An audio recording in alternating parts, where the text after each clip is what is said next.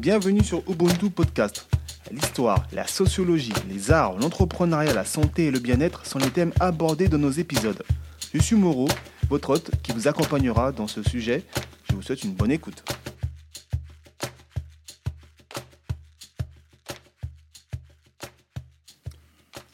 Aujourd'hui, j'accueille euh, monsieur Elomva, ce grand artiste euh, originaire du Togo, donc, euh, qui nous a produit pas mal d'albums très intéressants.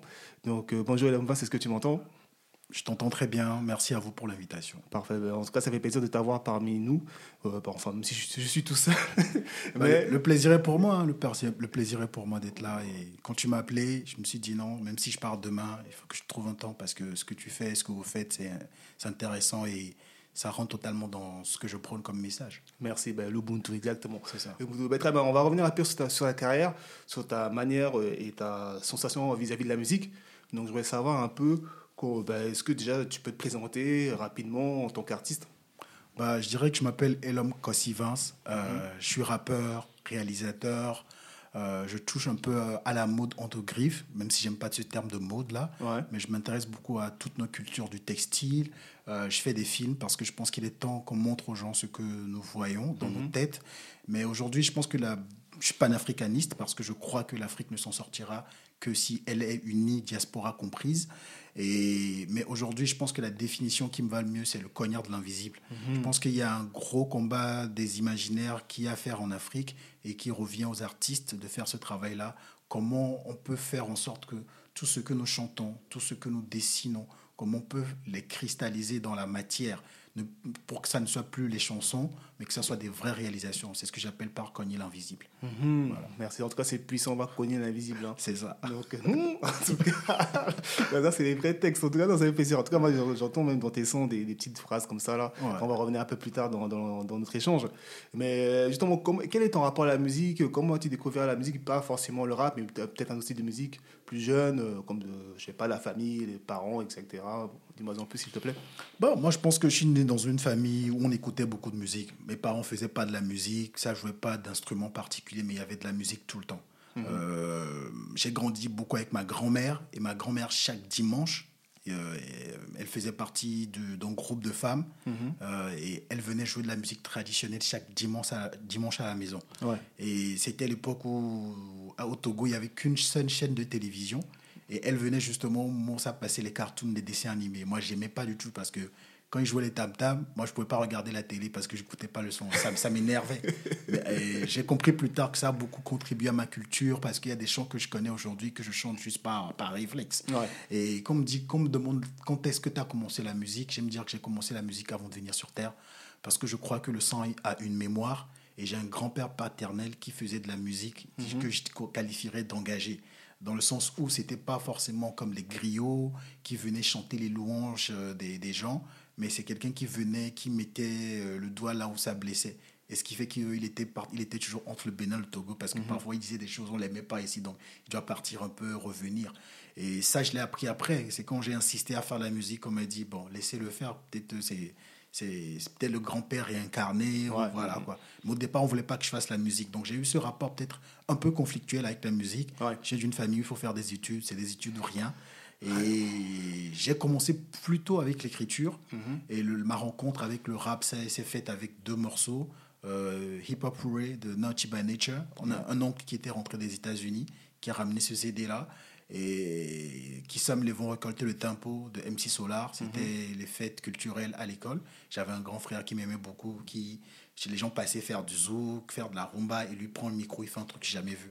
Je dis c'est quoi cette musique-là? J'aimais bien et voilà. Donc euh, fin des, années 90, j'ai commencé à m'enregistrer moi-même dans ma chambre. Début 2000, je suis allé en studio, c'était à Cotonou. Euh, je faisais des études de droit à l'époque là-bas. Euh, je suis allé dans le quartier à Kbakba, très loin, on a marché. Et voilà, j'ai enregistré, j'ai pas aimé ma voix du tout. Parce que C'est toujours comme ça. C'était plus c'était plus radio cassette quoi radio cassette encore je me disais que c'était pas vraiment bon quoi Ouais. le jour où tu cotises tu cotises tu vois on se dit c'est ça? Non il faut que j'arrête tu vois et il y a les gars qui m'ont dit continue continue continue et j'ai fait plein de trucs avant plein de trucs avant et pour les gens qui aiment dater j'aime dire que voilà 2001 août 2001 j'ai fait ma- première radio c'était monté c'était l'époque des freestyles quoi c'est à dire que c'était pas juste tu viens tu fais des tests Exactement. on te donne des instrus tu es obligé d'improviser Donc en 2001, je me suis senti prêt pour faire ça. Donc il y a beaucoup de travail en amont. 2004, 2005, j'ai sorti une mixtape avec des frères du Bénin, du Cameroun, en tout cas, tous des amis avec qui je traînais à Cotonou à l'époque. Mhm. Et 2010, j'ai sorti mon premier projet solo, Mhm. Légitime Défense. 2012, Analgésique. 2015, Indigo. Et 2020, Améouga. Mhm. Félicitations, bravo. Merci, frère. Bravo, en tout cas, moi, ça fait plaisir. Moi, en tout cas, je t'avoue que personnellement, je te connais depuis euh, Indigo. Donc, c'était en 2015, 15. 2014, 2015, comme ça. D'accord? Et, Mais sinon, avant ça, je ne te connaissais pas. Bon, je, je reviendrai plus tard comment j'ai connu euh, l'artiste euh, dans, dans un événement. Bref, voilà. En tout cas, j'ai accroché et voilà pourquoi on est là aujourd'hui à échanger. Ça fait plaisir. Donc, du coup, euh, Elon Vince, que signifie ce, ce nom d'artiste exactement pour toi? Bah, l'homme Vince, pour moi, ça signifie que euh, Dieu m'aime, déjà. Et Mhm. l'homme, ça veut dire Dieu m'aime, la toute-puissance même. C'est un nom qui est très commun au Togo, sur Ok. Togo. Euh, Vince, c'est le diminutif de Venceslas, qui est mon nom de baptême. J'ai été baptisé quand j'avais trois ans, je comprenais rien, mais bon, j'ai cette photo-là où on me versait l'eau sur la tête et on m'a donné ce nom-là, que j'ai pas sur mon passeport, mais à la maison, on m'a toujours appelé Vince. Et quand j'ai voulu choisir euh, un nom d'artiste, je me dis, je ne vais pas aller chercher un blaze euh, comme les gens faisaient à l'époque. J'étais très influencé aussi par les groupes La Rumeur. Et j'aimais le fait que, tu vois, Ekoué assumait son Ekoué en France, euh, que Amé assumait son Amé ici. Et bah, tout ça m'a influencé. Et le tout, et le, et l'homme Vince, le Vince qui écrit en 2-0 CE, c'est mes influences de Tupac. Tupac, euh, Mhm, D'accord. qui, qui écrivait son nom. Des fois, on écrit T-U-P-A-C, des fois, on est deux Ouais, de de PAC. PAC. Et je trouvais ça joli dans la mesure où euh, moi je suis de la génération, on dit, on disait, on est des hip-hop soldiers. Et hip-hop soldiers, je disais, voilà quoi, Elam Vance, Echo Lima, Oscar Mike, matricule 20CE. voilà. Donc quand je disais ça, les gars étaient déjà dire, ah, qu'est-ce qui va se passer, tu vois. Donc oui, il y a ce côté un peu euh, militaire du nom Ouais, ouais. que, que j'aimais beaucoup, très traditionnel, mais en même temps militaire aussi, dans le combat, l'engagement, l'ancrage, l'enracinement. Hmm. C'est ça. Non, non, c'est plus. En tout cas, je vois, que- je vois que tu sors de la bonne école. C'est- bien, franchement. Quand je vois, bon, certaines générations aujourd'hui, mais bon, après, c'est un autre débat. Ouais. En tout cas, je vois tu as, tes bases, tu vois, tu as, tes références, en tout cas, qui ont permis de construire ben, l'artiste que tu es aujourd'hui. C'est ça. Sur le point, en tout cas, rap, en tout cas. Yeah. Je te félicite pour ça, bravo. Merci frère. Euh, Bravo. Alors, je voudrais revenir euh, sur un terme que tu utilises euh, souvent dans tes, art- dans tes sons, le, le mot asrafo. Yeah. Alors, je sais que tu l'as défini dans un de tes sons, tu l'expliques un peu, mais comment tu peux l'expliquer à des gens qui ne connaissent pas ce terme, d'où ça provient, qu'est-ce que c'est exactement? Asrafo, ça veut dire guerrier ou gardien des temples. D'accord. Asrafo, on peut dire c'était les militaires à l'époque avant la période, pré- euh, avant la période coloniale. Et dans le sud Togo, on les appelle Asrafo. Parfois, tu vas entendre Asafo. Des fois, tu entends Ablafo. Mais c'est toujours le, la même cas. C'est, des initiés, mais qui, qui, qui, qui sont des guerriers.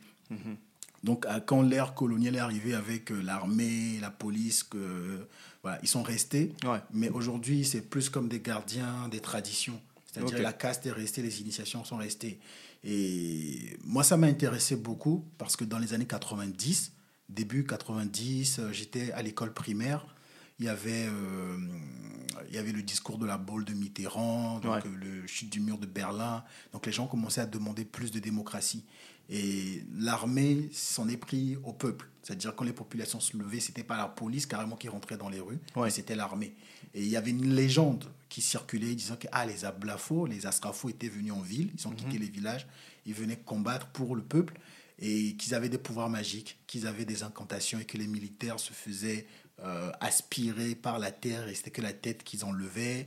Ils avaient le pouvoir d'envoyer des, des- des abeilles. Et moi, mon imaginaire d'enfant, euh, qui parfois on venait me chercher à l'école parce qu'il y a des troubles et tu vois des cadavres dans la rue, il faut se, pro- il faut se protéger pour arriver là. Ouais. J'avais vu dans, dans cette caste-là, pour ne pas dire dans ces initiés, des gens qui étaient encore ancrés en- en- dans l'Afrique profonde et qui pouvaient utiliser leur super pouvoir de manière positive.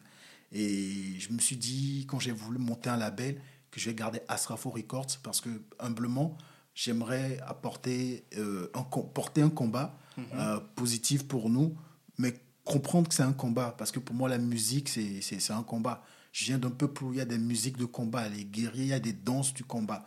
Quand on va au combat, il y a des danses, euh, il y a des choses qu'on fait avec. Et pour moi, le hip-hop, pour ne pas parler que de rap, Ouais, hip-hop, dans sa jeunesse, dans ce, qu'elle a, dans ce que le hip-hop a pu faire, c'est, c'est pour moi un art de combat. Donc, euh, voilà, j'ai pris ma langue, Asrafo et puis Record. Donc, et Asrafo, ne jamais oublier en fait que, ce, que je fais de la musique pour un combat. Ouais. Voilà. Eh, bravo. Bravo. Non, franchement, s'il y avait des gens qui avaient le même message que, le même message que toi aujourd'hui, je pense que la jeunesse sera encore euh, hein, très très haut parce que vraiment. moi, en tout cas, moi, je ressens le message. Et, je pense qu'on est plein, mais qu'on ne donne pas souvent, on n'a pas forcément cette occasion de parler. C'est pourquoi je dis à chaque fois, moi, j'ai cette occasion. Tout ça. Voilà, je dis vas-y parce que je sais que je parle pour plein de gens qui sont derrière qu'on ne voit pas. Parfait. Merci. Merci. Ben, je vais faire un petit saut dans le temps et je vais arriver à l'album Indigo.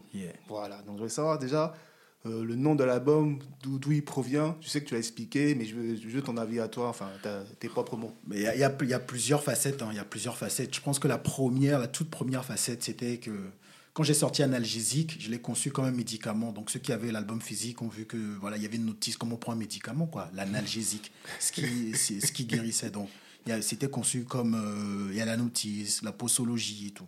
Et c'était par rapport à légitime défense où je, me suis je, nous incitais à nous, à nous, défendre, quitte à, quitte à briser certaines règles. Parce que la légitime défense, pour moi, pour moi qui ai fait des études de droit, on dit quand. Et parfois, la, la, la, la violence est légitime. Ouais. Donc là, c'est dans le cas de légitime défense. Et après la légitime défense, j'ai pris plein de coups. J'avais besoin de me guérir moi-même. Bon, j'ai fait analgésique pour penser mes plaies, penser ma douleur. Et j'ai remarqué que non, la douleur persistait, elle était encore plus forte. Donc là, j'ai fait Indigo. Donc Indigo, pour moi, le, la première définition, c'est le blues à son, à, son, à son stade suprême. Mhm. C'est-à-dire quand, quand, la douleur est dépassée, tu es indigo, tu plus le blues. Et ça fait référence aussi aux, afro-descendants, mhm. euh, à ce morceau de, de, de, Duke Ellington, Mood Indigo, que mhm. j'ai connu grâce à Nina Simone. C'est-à-dire que moi, j'ai écouté la version de Nina Simone, et c'est en cherchant que j'ai vu que c'était une composition de Duke Ellington. Donc il y a ce côté indigo. Et quand je faisais les recherches, ma mère de, euh, j'avais perdu mon père, donc ma mère, ma mère euh, devenait veuve. Et dans le veuvage, chez les évés, bah c'est pas le noir que les femmes portent. Elles portent la couleur indigo. Et c'est ce qui explique que sur la pochette de l'album, j'ai mis cette photo de ma mère, mais pas forcément dans une posture euh, à la, de lamentation, mais mhm. dans une posture fière et me mettre quand même indigo dessus quoi. Et pour finir pour moi indigo aussi c'est la septième couleur de l'arc-en-ciel mhm. qui est invisible à l'œil nu. Tu vois la couleur indigo elle est, elle est invisible à l'œil nu mais elle est là. C'est tous ces gens rappeurs les gens qui continuent à, à travailler pour le peuple à, à, à se battre sans forcément demander de la reconnaissance. C'était pour tous ces indigos. Et pour finir aussi, parce qu'on dit aussi qu'il y a des enfants indigos qui sont mhm. des enfants un peu surdoués, surnaturels, etc. Donc c'était pour toutes les petites gens que moi pour moi les quand on dit quelqu'un les, les, gens sont surdoués c'est pas forcément ceux qui sortent des grandes facs mhm. c'est des gens c'est les éboueurs mhm. c'est les gens qui lavent nos villes c'est les gens qui enterrent nos morts les fossoyeurs ces gens comment on les voit? On, on les voit pas forcément comme des grandes personnes mais pourtant sans ces personnes qui nous seront, les paysans qui nous nourrissent. Donc oui, Indigo, c'était toute cette métaphore-là. Hmm. Non, franchement, c'est puissant. Non, vraiment, moi, je n'aurais pas dit tout ça comme ça. Mais là, tu nous donnes encore d'autres éléments, d'autres manières de réfléchir et d'autres manières de, de, construire aussi des, des projets. Donc, on voit que c'est très poussé, très cherché. Franchement, bravo. Franchement, bravo. Et puis, tu fais honneur aussi à la famille en mettant euh, ta mère sur, sur la pochette, tout ça. Ouais, parce euh, que je t'ai dit, moi, on n'a pas, on n'a pas voulu que je fasse de la musique. Et c'est ça aussi. Je pense que longtemps, souvent, on parle de politique, de changement. Mais pour moi, la vraie politique, c'est dans l'être. C'est dans le quotidien, c'est dans ce qu'on fait tous les jours. Et on peut pas, on peut pas se battre si, euh, si la maison, ça chauffe. Tu, tu vas battre contre un ennemi, un ennemi dehors, alors que chez toi, c'est pas safe. Donc pour moi, tout part de l'intime. Et c'est sur cet album-là, justement, l'album est ouvert a été est, ouvert par la, la, la, la, phrase, comment dire, les mots de ma grand-mère. tout à fait, ça, ça j'allais dire. Dans Lamentation, et sur, sur, il y a ma mère qui me donne des conseils sur ce projet aussi. Il y a le morceau euh, Évangile selon les indigènes. Mhm. J'ai demandé à ma mère, une fois on était allé chez elle en train de manger, je lui ai dit, mais si tu, si tu dois me donner trois conseils de vie, j'ai enregistré et c'est sur cet album, c'est en éveil, c'est en Mina. Mhm. Et voilà quoi. Donc euh, pour moi, c'est important aussi de leur dire que je ne déroutais pas que si j'ai choisi de mettre sa photo sur un projet que je fais, c'est que je l'honore beaucoup, mais que j'avais vraiment besoin de faire, cette musique-là, que je ne suis pas un bandit, tu vois. Parce que les rappeurs souvent sont vus comme Ouais, ça. sont souvent vus comme ça. Même les artistes tout court, hein, surtout nos- les anciennes générations, Ouais. quand même mon père jusqu'à présent, c'est compliqué. Ouais. Mais bon, en tout cas, on connaît nos familles. On ça. sait que surtout en Afrique, on sait que voilà, c'est les études, etc. Mais bon, Voilà. souvent les arts, tout ce qui est musique, est un peu traité comme euh, c'est les voyous, la C'est ça. drogue, etc. Voilà. Tout ce qu'on C'est tout ce ça. qu'on mélange dedans. Mais bon, c'est des, les anciennes générations. Ok. Ouais, voilà. Là, je te remercie, je te remercie pour cette très belle présenta- présentation sur Indigo.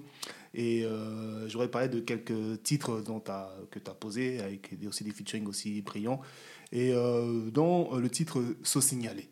Ouais. Donc, déjà, que veut dire So Signalé déjà dans un premier temps? Parce que en général, tu utilises des mots, je pense, dont tu es originaire. Ouais, c'est- dit, moi, c'est important. Mina, etc.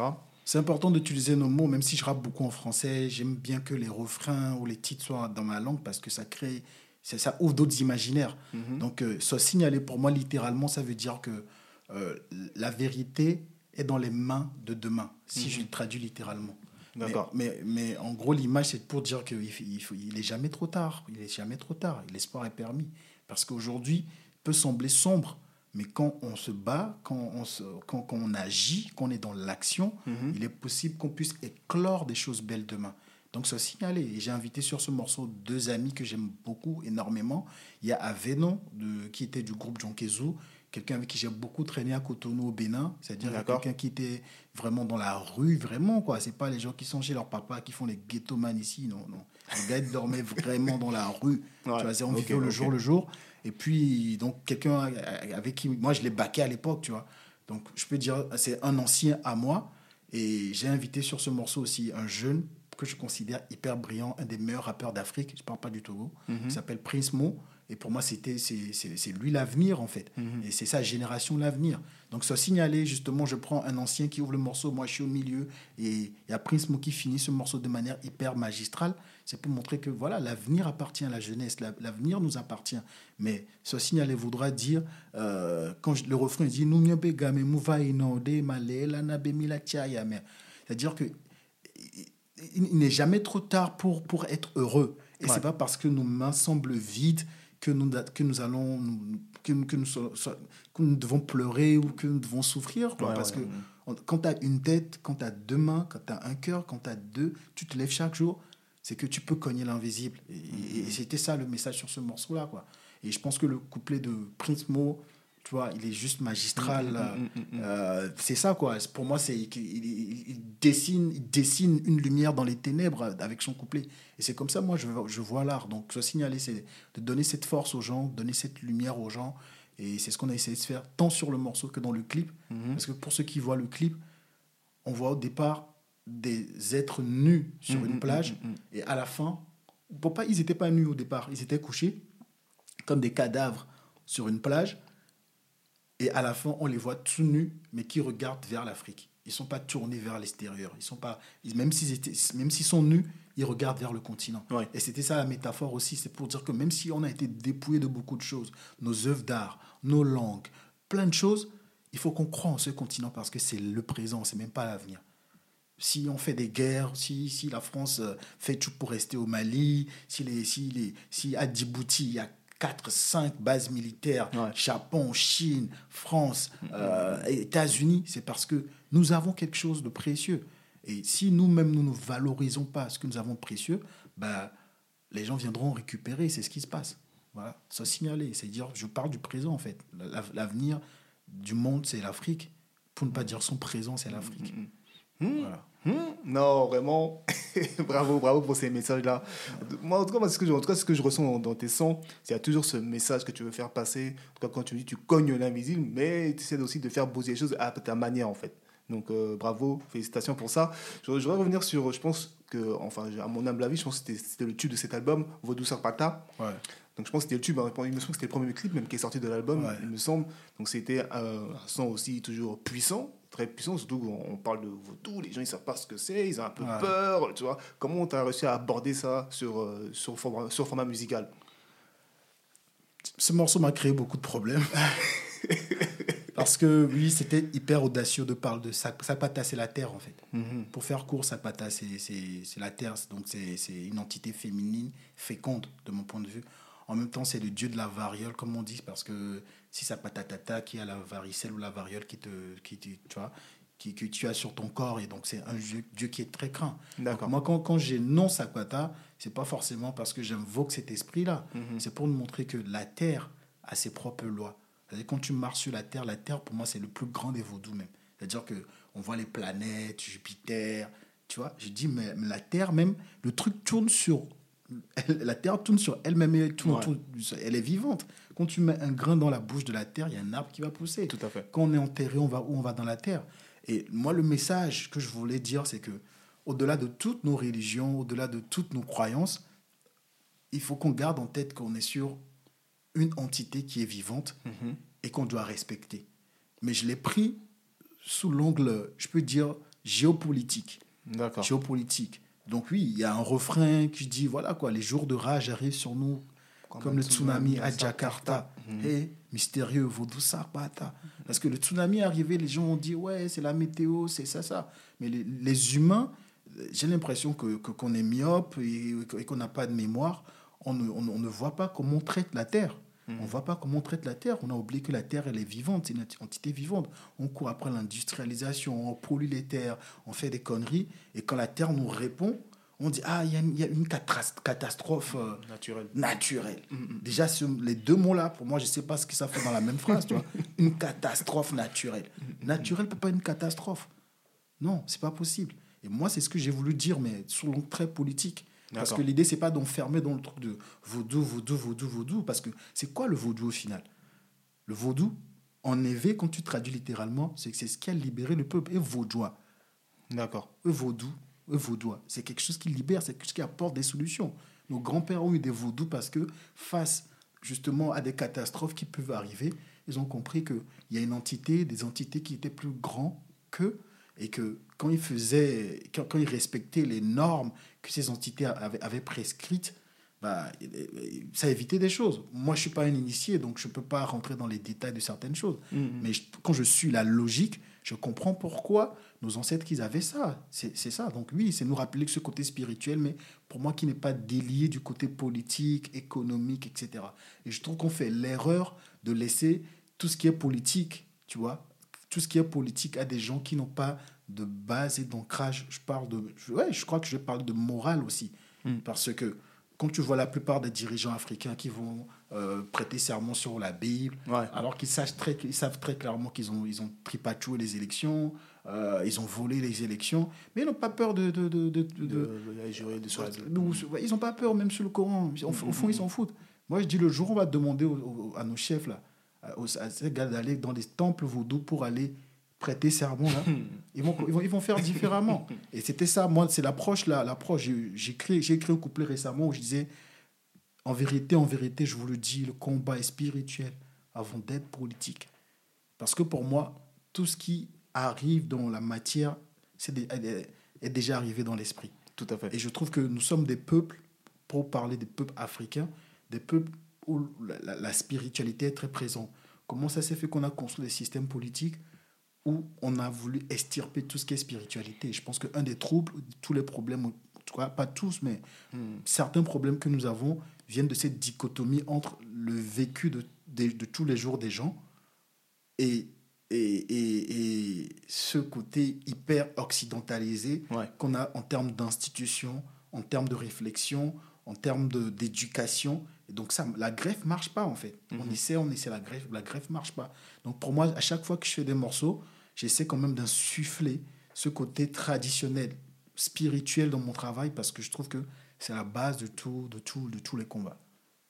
Bravo. Bravo. Merci. Non, vraiment, je pense qu'on va te confier un poste au ministre. hein, il faut... Je, sais, je- sais pas si je suis bon pour ça, tu vois. Ouais, Non, mais en tout cas, il faut que ta voix se propage, il faut que ton, ton discours soit propagé, que les jeunes et même les plus âgés aussi puissent connaître euh, ces messages-là, parce que c'est très très important. Il y a pas mal de références dont tu cites. Et quand tu parles de, de monde visible, de monde invisible, de nature, etc., c'est- important. Des choses importantes. En tout cas, comme tu dis, en tant qu'Africain, c'est des choses qu'on a en nous et des, c'est des choses qu'il faut aussi respecter et connaître. Mais malheureusement, bon, on, sait, on connaît notre, notre présent. Yeah. Voilà. on connaît notre présent. Ok, euh, je voudrais revenir sur le son euh, avec le bavard. Euh, à l'aise comme un poisson, dans l'eau, excuse-moi. Comme un poison. dans- Comme un poison, excuse-moi, comme un poison dans l'eau. Yeah. Donc, euh, comme tu as dit au début de notre échange, euh, la brigade t'a beaucoup influencé dans ta La jeunesse. rumeur. La Euh, non, là, la rumeur. Bon, la, la- la- la brigade aussi, la brigade aussi, la brigade aussi. Bah, c'est pas, c'est pas un lapsus, la brigade aussi. J'ai parlé de la rumeur, mais il y a la brigade. On va garder tout ça. Non, t'inquiète pas, je vais couper. ok, vais ok, on y va. Ok, comme tu disais plus tôt dans l'intervention, notre échange, tu parlais effectivement de la rumeur, donc un groupe qui t'a beaucoup influencé dans ta jeunesse, et tu as réussi, à faire un featuring avec le Bavard. Donc, euh, comment s'est passé ce- cet échange? Comment ça s'est fait? Et et quel était ton retour, ton ressenti? Bah, il faut peut-être revenir à la genèse de ce projet. Parce Mhm. que justement, quand on parle de Ubuntu, il faut mentionner des gens invisibles qui, ont, qui font les choses, tu vois. Donc moi, j'étais sur une scène, entre griffes, toute petite scène à, à Lomé. Et je rappelle, quand je suis descendu, il y a une sœur qui est venue me voir, sénégalaise, enfin tout sale, qui m'a dit, toi, tu, tu, tu déchires, quoi. Tu, tu, tu déchires, il faut que tu ailles loin. Donc oui, toi, tu descends de scène, tu vois des gens qui te complimentent, et puis a rien.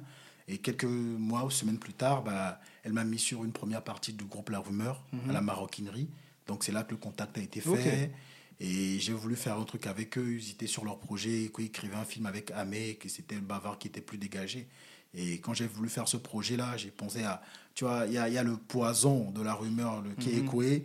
Et j'ai- j'aimais bien le, jeu de mots comme un poison dans l'eau. Parce que souvent les gens me disent.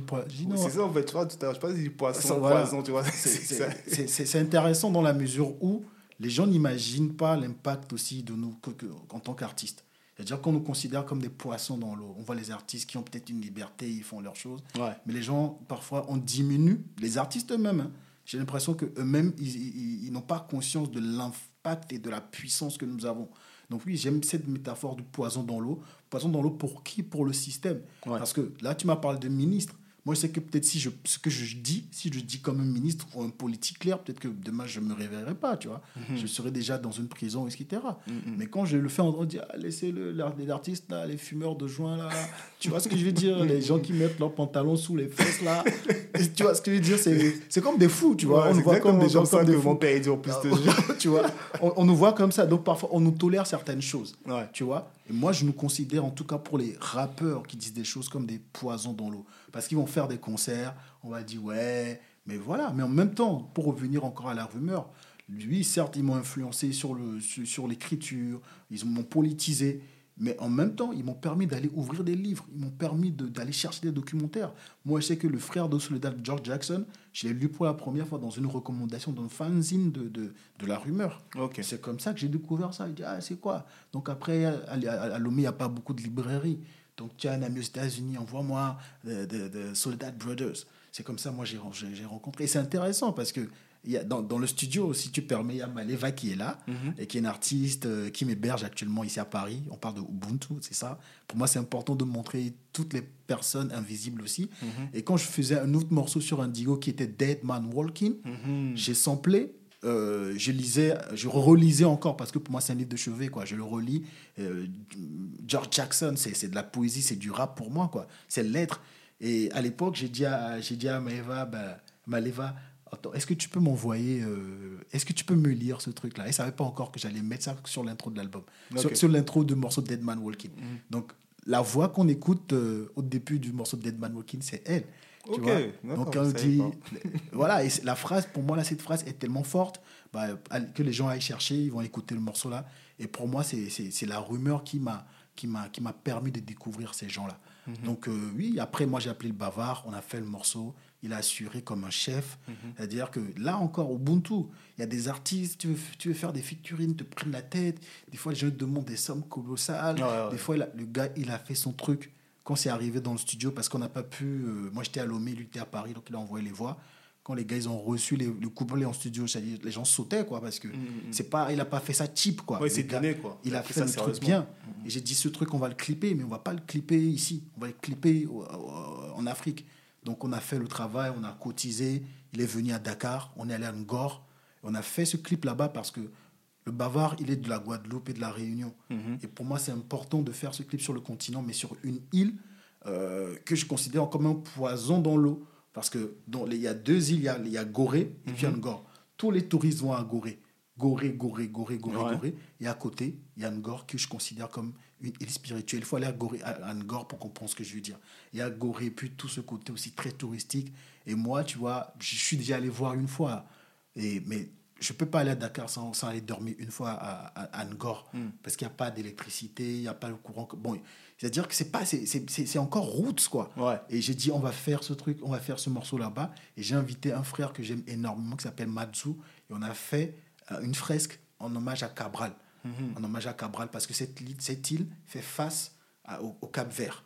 Donc il y a toutes ces petites références là. J'ai tenu à ce qu'on le fasse là. Et que le bavard soit habillé en boubou, tu vois. Ouais, Donc, ouais. C'est aussi une manière de dire que nous, Africains, qui sommes sur le continent, même si nos chefs d'État ne font rien pour nos frères caribéens, nos frères afrodescendants, dans nos têtes, nous, nous savons qu'il y a un lien à créer, un lien à entretenir. Et ce lien, l'Afrique doit être la base. C'était tous les codes aussi qu'il y avait dans ce morceau-là. Non, vraiment, non, ça fait, ça fait plaisir, ça fait plaisir. Non, les petites références comme ça, non, moi j'aime bien, j'aime bien. En tout cas, je vois, c'est une très bonne connexion que tu as eu avec le Babar. Ouais. Donc, euh, Et le bavard, il déchire. Tu vois, quand j'ai des concerts, je l'appelle, il bah, vient. justement, je l'ai vu sur scène avec toi. à euh, Pompidou, il est venu, il a fait. J'espère qu'après la crise, là, on va faire plein d'autres choses aussi, j'espère.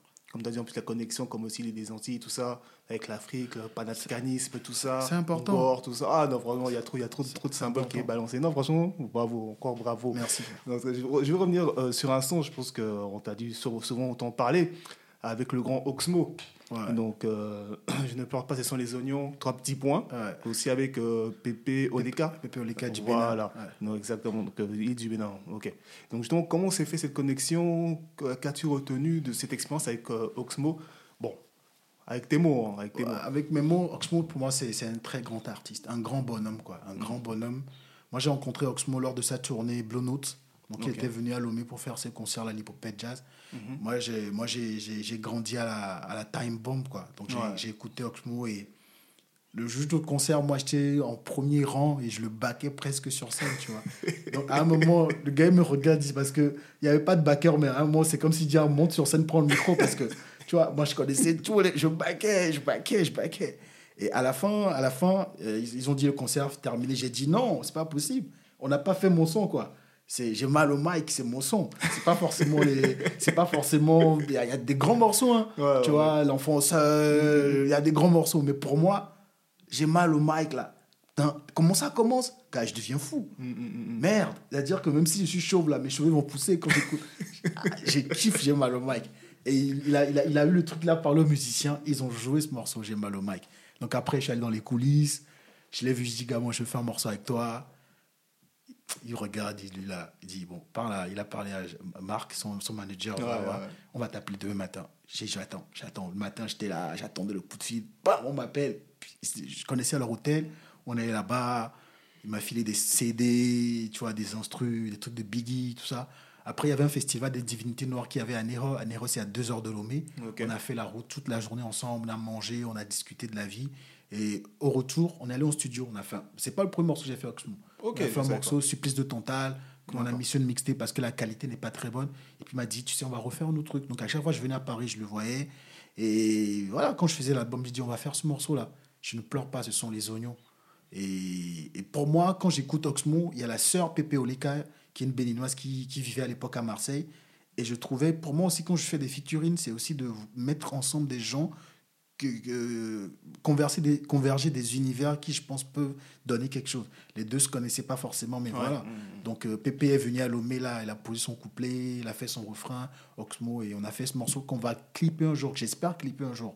C'est un morceau que je vais clipper, et euh, voilà quoi, c'est c'est un des meilleurs morceaux que, que j'ai pu écrire en termes de lyricisme et en termes de... C'est un très bon morceau, voilà. Bravo, bravo. En tout cas, très belle connexion avec le grand Oxmo, comme, comme on le dit ici. Mais bon, il a sa réputation. Il a aussi sa carrière qui, qui, lui, qui lui fait ce qu'il est aujourd'hui. Ok. Un, Ouais. grand, un grand bonhomme surtout, un grand bonhomme. Un grand Ouais. bonhomme. Tu as parlé du son des Deadman Walking, mais je souhaiterais. bon, je sais qu'il y a aussi le temps, comme tu es aussi quelqu'un de très, très pris. Yeah. je vais un peu sauter euh, les différents titres, mais je vais revenir sur un titre qui m'a un peu surpris. Ben, Il est considéré comme un titre parce qu'il est dans CD. C'est l'intervention d'Amzad Boukari. Donc, euh, dans, dans Agonize, euh, Organize, c'est ça? Euh, Antagonize, organize. Voilà. Yeah. Donc, vraiment, c'est, je me suis dit, mais comment, comment il a eu cette inspiration de mettre ça dans l'album? Alors qu'il dure, il dure presque une vingtaine de minutes, il me semble, hein, c'est ça? Ouais. Ou c'est c'est presque une mini-conférence où voilà, tu poses des questions, c'est une interview. La, la par réal- rapport- la- par la- rapport à la la réalité, c'est qu'un jour, je vais sortir la vraie vidéo qui fait 40, une quarantaine de minutes, tu vois. Ok, d'accord. Euh, quarantaine de minutes, parce que déjà, moi, je considère Hamzat comme un rappeur. Pour moi, les, quand je dis mes rappeurs préférés, c'est les Sankara, c'est les Stock, les Carmichael, parce que les gars, ils ont des choses à dire. Ils ont les punchlines. C'est-à-dire, c'est pas. Non, non, non, non. Les punchlines, là, allez écouter Marcus Garvey, le gars, comment il parle. Il parle, il débite. À l'époque, tu- eh, oui, c'est ça. Avant les MC, il y avait Marcus Garvey. Écoutez les discours de Marcus Garvey. Le gars, il parle pas. Il rappe. Et pour moi, les historiens sont les rappeurs. Avant le rap, il y avait le reggae. Et le reggae est en train encore de rester après le rap. C'est très rare d'entendre un reggae man qui raconte des conneries comme beaucoup de rappeurs le font aujourd'hui. Et moi, je dis, c'est les reggae man, les rappeurs de l'époque qui m'ont éduqué. Ma conscience politique panafricaniste est née à travers ces gens que je considère comme des historiens. Walter Rodney, bah, quand il est mort, c'est les reggae man qui ont fait plus de morceaux dessus. Walter Rodney, c'est un historien organique. Et quand je vois Hamzat, d'ailleurs, qui a écrit sur Walter. Rodney, je le considère comme notre Wal- Walter Rodney aujourd'hui. Et Walter Rodney, il allait dans les ghettos pour enseigner. Tout à fait. Il a, il a dans les ghettos pour enseigner au Rastaman, etc. Et pour moi, Hamzat, il avait totalement sa place sur cet album-là. Et l'idée, c'est pas forcément de faire un morceau rap ou pour, pour être pris dans, dans- Pour moi, c'est le c'est la racine de cet album. C'est pas pour rien que ça finit. C'est la base. Et pour ceux qui écoutent mes albums, souvent, je fais ça. Sur Analgésique, c'était un reportage que j'avais fait dans un village. Ceux qui ont écouté le dernier album Ameoga, c'est une discussion avec mon fils. Donc pour moi, c'est la racine. C'est-à-dire c'est quand la base est solide, tout ce qu'il y a après peut être fort. Et je trouve que Hamzat, aujourd'hui, il y a des gens qui vont pas aller lire des livres parce qu'ils n'ont pas le temps. Juste parce qu'ils n'ont pas le temps, pas parce qu'ils n'ont pas envie de lire. Mais les gens sont dans l'urgence du quotidien, c'est-à-dire laver les enfants, les déposer à l'école, aller au boulot, Ouais, des fois ouais, debout. Et quand tu rentres, tu es exténué. Mais aujourd'hui, tu peux prendre un casque. Bon, avant, il n'y avait même pas les, le podcast. Avant, il n'y avait pas beaucoup de podcasts. C'est maintenant qu'il y a la culture du podcast. Mais moi, quand j'ai fait ça à l'époque, il y a cinq ans, les podcasts n'étaient pas vraiment d'actualité. quoi. Donc oui, je vois les gars qui étaient dans la radio, euh, en voiture, ils écoutent l'album, puis ils arrivent à cette piste, ils disent c'est quoi? C'est quoi ce truc-là? Ils écoutent une fois, deux fois, et puis ah, il y a les attentats à Paris, il y a un truc comme ça, ils vont réécouter, dire ah, ils avaient dit ça là-bas. Donc oui, pour moi aussi, c'est une manière aussi de cogner l'invisible, c'est-à-dire d'être là où on ne nous attend pas. Et mettre un historien sur un album de rap, imagine tous ceux qui ont écouté Hamzat, que moi j'ai rencontré dans une conférence à Paris, ici, où il y avait presque pas de jeunes. Quand je dis jeunes, c'est-à-dire de 40 ans jusqu'à 18, la plupart, c'est des gens âgés qui Ouais. à ces conférences. Mm, mm, mm. Et pour moi, c'était ça aussi. C'est le propos d'Amzad. Je trouve qu'il fallait faire écho à ça. Et je l'ai invité. Il est venu. On l'a fait. C'était 40 minutes à peu près. On a coupé quand même pour que. Parce qu'un CD, ça fait 80 minutes. Quoi. On peut pas graver avec les morceaux. Donc on a pris l'essentiel. Mais je sais qu'on a les vidéos. Un jour, je vais bien faire ça. Pour Ok. un album, on va sortir cette vidéo-là pour que les gens puissent voir toute l'étendue de la discussion qu'on a eue. Hmm, En tout cas, bravo. En tout cas, je vois, en tout cas, ça se voit que tu es cultivé, que tu te documentes aussi beaucoup, en tout cas, sur ces histoires-là. Quand je vois, tu cites des noms euh, que, que peu de gens connaissent, comme tu as dit, Walter Noy, par exemple, Ernest Wangé. Donc, c'est vraiment des noms où les gens, ils connaissent pas forcément que le- les Sankara, on va dire, les grands classiques. Ouais. Mais là, tu fouilles, tu fouilles en prof- en profondeur. C'est bien, c'est bien. en tout cas, je te, je te remercie euh, pour, euh, pour cette partie qui clôture, on va dire, la première partie de, sur ton album Indigo. On va passer au second album, Ameruga. Yeah. Déjà, que veut dire ce mot Ameruga? Ameoga, c'est un projet de société, c'est un paradigme. C'est c'est un mot, mais c'est une phrase. C'est une philosophie. Et c'est la philosophie Ubuntu, en gros. Ameoga veut dire littéralement l'homme est au-dessus des biens matériels. Mhm. Et ga, ça veut dire argent. Et ga, c'est le faire. Amé, c'est l'homme, c'est l'âme, c'est l'esprit. Ou c'est au-dessus, plus. Hmm. Voilà. Donc, en gros, on peut dire que l'esprit pèse, l'âme pèse plus que le corps. L'être humain vaut plus que l'argent. L'homme vaut plus que les biens matériels. Et dans le refrain du morceau, parce que c'est une chanson aussi traditionnelle, on chante, on, dit, on dit clairement que l'homme vaut plus que l'argent parce que quand tu appelles l'argent, il ne te répond pas, mais quand tu appelles l'homme, il te répond. Mhm. Et c'est ça. Et aujourd'hui, quand je vois tous les conflits qui- qu'il y a sur Terre, déjà sur le plan international, où les gens vont attaquer, etc., c'est parce que souvent c'est pour des intérêts matériels. Et après, quand tu vois, on est une société hyper matérialiste, euh, une société de, de, de, de la consommation à outrance, c'est de nous rappeler de revenir à l'essentiel. Hmm. De revenir à l'essentiel. L'essentiel, c'est Ubuntu. C'est, quand on dit Ameuga, ça voudra dire que tu respectes l'homme d'abord. Tout à fait. À quel moment respecte l'homme d'abord? Et c'est des réflexions, parce que je, je me suis dit, et c'est le refrain, c'est le morceau carrément de, de, de- un des morceaux sur l'album, Ameuga. C'était la question que je me posais, comment cela se fait-il que dans une société où on a chanté Ameuga, bah, euh, il y, a, il y a eu la traite, quoi? Dans un premier temps, comment dans une société où on chante toujours Ameuga, Mhm. euh, tu peux mourir à l'hôpital parce que t'as pas, tu peux pas payer euh, Les soins. des soins, etc. Et pour, faire, pour aller plus loin, je me dis, mais si on continue comme ça, on va arriver à un moment où on va, continuer, on va commencer à nous vendre de l'air, l'air qu'on respire. Et ça, j'ai pas voulu le mettre encore sur le sur l'album. Ouais. Je trouvais que les, les deux tests étaient déjà durs et que j'ai là donc j'ai appelé un saxophoniste. Il dit joue-moi le saxo comme si tu étais étouffé. Mhm. Je, je veux pas casse les côtes quoi, free jazz mais joue comme si tu étais étouffé. Et je veux ça en one shot quoi. Donc euh, amuse-toi. Je veux pas qu'on fasse. C'est ce qu'il a fait. Mais ce, ce test là, je l'ai montré à travers le clip de ce morceau. Mhm. Tu vois, au lieu d'écrire un test encore, j'ai je je écrit un, clip justement où on est dans une société où on doit porter les masques parce que justement l'air est pollué. Et c'était avant la période de la Covid. Tout à fait. C'était sorti avant la Covid. Si c'est quand on l'avait sorti, après on va dire Ah, on a copié. Non. Et pour moi, c'est ça. Quand je me pose la question, euh, à Meuga, qu'est-ce qu'on est prêt à faire? On envoie les gens sur la Lune, on, on fait des essais, des essais nucléaires, Ouais. euh, on, on pollue l'environnement. Et l'environnement immédiat, regarde les tours de béton ici en Europe. Regarde les tours de béton. L'homme n'est pas fait pour vivre dans ces trucs-là à la base. L'homme n'est fa- n'est n'est pas fait pour vivre comme ça. Mhm. Et c'est- c'est des- c'était ça la grande question. Et je pense que la crise qu'il y a actuellement nous permet de réfléchir sur le modèle de société que nous voulons construire. Exactement. Dans un morceau que j'avais fait euh, sur le vinyle à- à Indigo, c'est un morceau inédit. Quand je sortais de vinyle Indigo, le morceau c'est d'appeler Fessou qui veut dire les cheveux, les ongles. Et il y a une phrase qu'un initié m'a dit une fois, tu vois, parce qu'on discutait, il dit, mais toutes les forces en Afrique, t'as fait quoi avec? Il m'a dit, il m'a posé une question. Le vase en fer, quand une vase en argile, qui est-ce qui gagne? Il m'a dit, va prendre ton temps, réfléchis bien. Donc j'étais là, je réfléchis. Ah, moi- je dis, je vais te donner la Moi réponse. aussi, je réfléchis encore. Et puis j'ai dit, le connaissant, je dis, tu sais, c'est le vase en argile. Il dit, développe. Il dit, je peux pas développer, mais je te connais, je sais que c'est une question piège. Il m'a expliqué en gros que, tu vois, l'argile, le fer sort de l'argile, le fer sort de la terre, on puise le fer de la terre. Donc, le choc qui va se faire, peut-être sur le coup, on va dire, ah, le le fer a brisé l'argile. Mais s'il reste là, quelques temps après, l'argile va le reprendre. Et je pense que c'est ce qui se passe aujourd'hui. Quand on nous parle de bio, de ci, de ça, mais les gens en Afrique sont bio depuis. Mhm. Donc aujo- aujourd'hui, on revient à un modèle de société qu'on trouvait euh, primitif. Tout à fait. On dit c'est des animaux, Mm. mais aujourd'hui, on revient à ça. Parce que justement, euh, on est allé au développement, développement, ce qu'on appelait développement. Bah, on est arrivé, quand tu vois l'histoire de l'humanité, c'est-à-dire depuis les siècles des Lumières, ou je ne sais pas jusqu'à présent, tout ce qu'elle a développé, développé, qu'est-ce qu'on qu'est-ce qu'on y gagne?